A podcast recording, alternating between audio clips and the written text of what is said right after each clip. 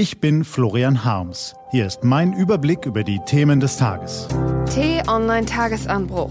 Was heute wichtig ist. Mittwoch, der 15. August 2018. Riskant marode deutsche Brücken. Der Mann, der die Flüchtlingskrise bewältigen soll. Und Effenberg analysiert die neue Bundesliga-Saison. Gelesen von Karina Frohn. Was war? Gefährliche Brücken. Eine Horrorvorstellung. Man fährt entspannt auf der Autobahn, sieht den Scheibenwischern beim Wedeln zu, hört vielleicht Musik oder die Nachrichten. Und dann bricht plötzlich die Welt zusammen. Absturz, Ende, Tod.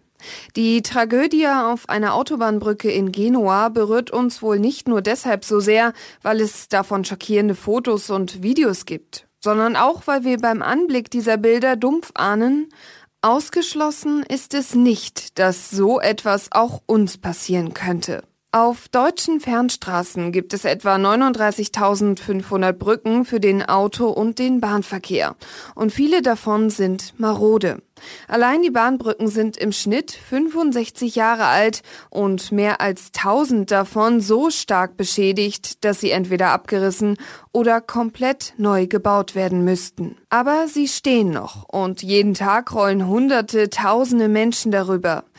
Wer das ein unverantwortliches Sicherheitsrisiko nennt, erntet keinen Widerspruch. Niger soll bei der Flüchtlingskrise helfen. Am Nachmittag fährt Bundeskanzlerin Angela Merkel ins Gästehaus der Bundesregierung im brandenburgischen Meseburg und empfängt dort den Präsidenten der Republik Niger.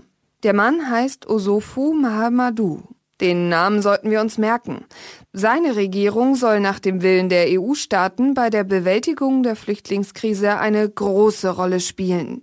Denn der Niger zählt zu den wichtigsten Transitländern für afrikanische Migranten. Deshalb haben die EU-Länder gehörigen Druck auf Herrn Mahamadou ausgeübt und seine Polizei mit Geld aufgepäppelt, damit er die Reisenden in Richtung Libyen aufhalten und Schleuser bestrafen lässt.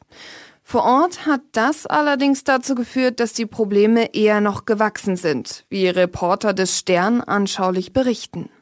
Merkel, mit Geld und Strafen allein lässt sich die Herausforderungen der Migration nicht bewältigen.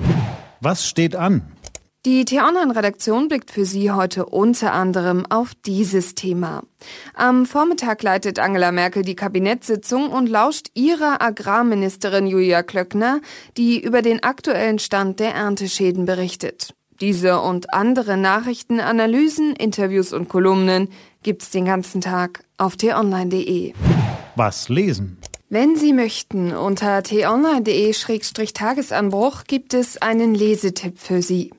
Heute geht es um den DFB-Pokal, denn am Wochenende beginnt die neue Bundesliga-Saison. Die T-Online-Fußballkolumnisten Stefan Effenberg und Berti Vogt werden in dieser Spielzeit wieder das Spektakel auf und um den Platz kommentieren. In Effenbergs erster Kolumne zur neuen Spielzeit hat die T-Online-Redaktion ihm zehn Fragen gestellt. Das war der T-Online-Tagesanbruch vom 15. August 2018. Übrigens, den Tagesanbruch zum Hören gibt's auch in der Podcast-App Ihrer Wahl. Ich wünsche Ihnen einen fantasievollen Tag. Ihr Florian Harms.